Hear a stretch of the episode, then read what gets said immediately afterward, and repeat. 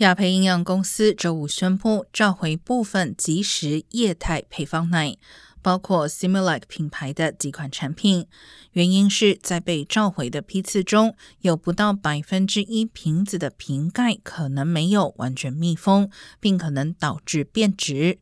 如果使用变质的产品，可能会出现腹泻、呕吐等胃肠道症状。